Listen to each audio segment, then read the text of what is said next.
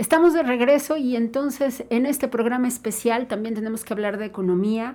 Hay que revisar cuál será el reto para 2021 y yo agradezco mucho a Shail Balam, economista e investigadora de México Evalúa, que esté con nosotros para revisar precisamente lo que ocurrirá en nuestro país el próximo año. Shail, bienvenida, muy buena tarde, ¿cómo estás? Hola Eva, un placer estar contigo y con tu audiencia en este programa especial. Estoy muy bien, ¿y tú? Bien, también contenta de saludarte y de poder revisar contigo qué va a pasar con este año tan retador, porque si bien 2020 ha sido un año tremendamente complicado, dicen que 2021 podría ser el año de la resaca. Entonces, yo quiero preguntarte, estos estragos económicos que ha generado la pandemia por COVID-19, ¿cuánto podrían durar y cómo van a seguir afectando los bolsillos de las personas en este 2021 que va a comenzar? Eh, bueno, es un hecho que la, la baja actividad económica va a continuar el siguiente año y más que nada por el aumento de casos en el país. Hasta ahorita no se han tomado medidas tan restrictivas, más que nada para no afectar la actividad económica, pero si los casos van en aumento es probable que, se tomen este tipo de medidas y eh, definitivamente va a afectar a la población porque eh, lo que sucede con la pandemia es que se cierran principalmente todas estas actividades de comercio y servicios y recordemos que estas representan más de la mitad del PIB nacional. Entonces, este es el rubro más golpeado por la pandemia y aquí es donde también eh, se concentra una mayor parte de la población empleada. Eh, tan solo en lo que va eh, hasta diciembre se han recuperado la mitad de los empleos que se perdieron de marzo a julio y falta ver que estos empleos se mantengan este, durante este mes o el siguiente, porque recordemos que a fin de mes y principios de año es regularmente cuando hay una ola de despidos laborales. Bien, Shail, ¿qué, ¿qué debemos hacer desde la parte ciudadana para enfrentar mejor los efectos económicos de esta crisis? Eh, creo que si tenemos la posibilidad de quedarnos en casa, eh, lo mejor que podemos hacer es quedarnos en casa para eh, hacer que los contagios disminuyan lo más rápido posible y regresar a la normalidad. Sabemos que gran parte de la población mexicana está dentro del sector informal y que no tiene la posibilidad de quedarse en casa, entonces hay que, que, quedarnos por ellos, ¿no? Y más que nada también habría que que esperar que el gobierno retome estas acciones eh, que favorezcan a la población. Eh, hasta ahorita el gobierno está tomando o está continuando con los programas sociales que ya tenía implementados desde que inició su gobierno, pero recordemos que estos programas no eh, se diseñaron para la crisis actual ni para atender al montón de personas que están en el desempleo. Bien, la situación precisamente ha llevado al gobierno a tomar algunas decisiones, pero yo sí quisiera preguntarte si la actuación del gobierno en materia económica ha sido adecuada. Eh, bueno, en México Evalúa analizamos lo que es el paquete económico sí. y vimos que propusieron para el siguiente año menores ingresos.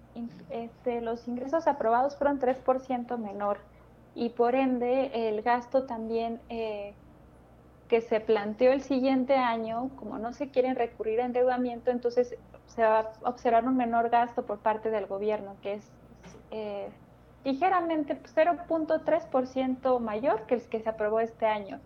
Pero este gasto no es suficiente para paliar los efectos de la crisis y más que nada si observamos en qué se va a gastar, pues vemos que sí se va a invertir en inversión física, que es esencial para reactivar la actividad económica y que habrá un incremento de 8%, pero cuando desagregamos en qué se va a invertir, vemos que el 14% de la inversión financiará los proyectos prioritarios del presidente.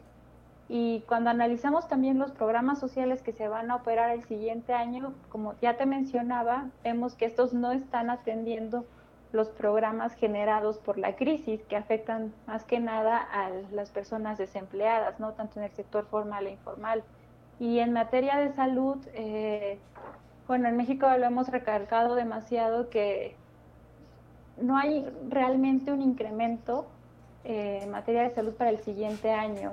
Vemos que hay profesionales del sector salud que se quejan de la falta de medicina, de medicinas, de insumos médicos, padres de familia, personas enfermas de cáncer que también demandan la falta de medicinas y este es el resultado pues de que no están ejerciendo, en este año no ejercieron el gasto que ya se tenía aprobado en salud y el siguiente año sí se aprobó gasto, pero se está financiando a través del Fondo de Salud para el Bienestar, que son los ahorros que el gobierno tenía más que nada para enfrentar eh, o hacer frente a enfermedades de gastos catastróficos.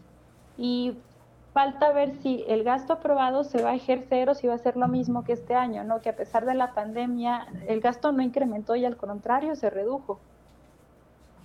Shail Balam, ¿cuáles son los ejes a los que tendremos que ponerle mucha atención en materia económica en este 2021, precisamente por todo este ejercicio que, que todavía no se transparenta, que todavía no se clarifica cómo se va a ejercer? Pues hay que estar pendientes de las acciones que va a tener el gobierno, ¿no? Eh, ojalá y se implementen nuevos programas sociales. Eh, hay que estar pendientes también de que se transparente el gasto que se está haciendo en salud a partir del Fondo de Salud para el Bienestar. Recordemos que se aprobó una reforma eh, a la Ley General de Salud que permite que el gobierno utilice los ahorros del, de este fondo para eh, la compra de medicinas. No está claro si se va a utilizar en la compra de la vacuna o en qué insumos médicos o en dónde se va a invertir. Entonces habría que darle seguimiento a esto y a esto y también ver las acciones que, el gobierno va a implementar eh, con respecto a los proyectos prioritarios. Bien, Shael Balam, te agradecemos muchísimo la oportunidad de esta conversación contigo. Gracias además por atendernos durante todo este año con pues el análisis, con todo el trabajo que realizan desde México Evalúa. Por favor, recuérdale a nuestra audiencia cómo podemos acercarnos a todo el trabajo que ustedes han estado realizando durante 2020 y por supuesto como institución desde hace mucho tiempo. Sí, en México Evalúa tenemos un micrositio que se llama Los Números de Radio Ahí le damos seguimiento a las, a las finanzas públicas en general y también tenemos una sección especial de cómo va el gasto en salud. Entonces ahí podemos acercarnos a estos datos que ustedes están procesando. Shail, tus redes, ¿dónde te podemos seguir?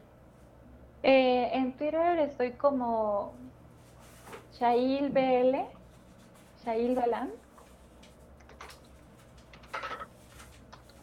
Perfecto, ahí te buscamos entonces. Muchísimas gracias, gracias de verdad. Que tengas un gran 2021 tú y todas y todos en México Evalúa. Muchas gracias. Gracias, igualmente. Feliz año a todos. Feliz año.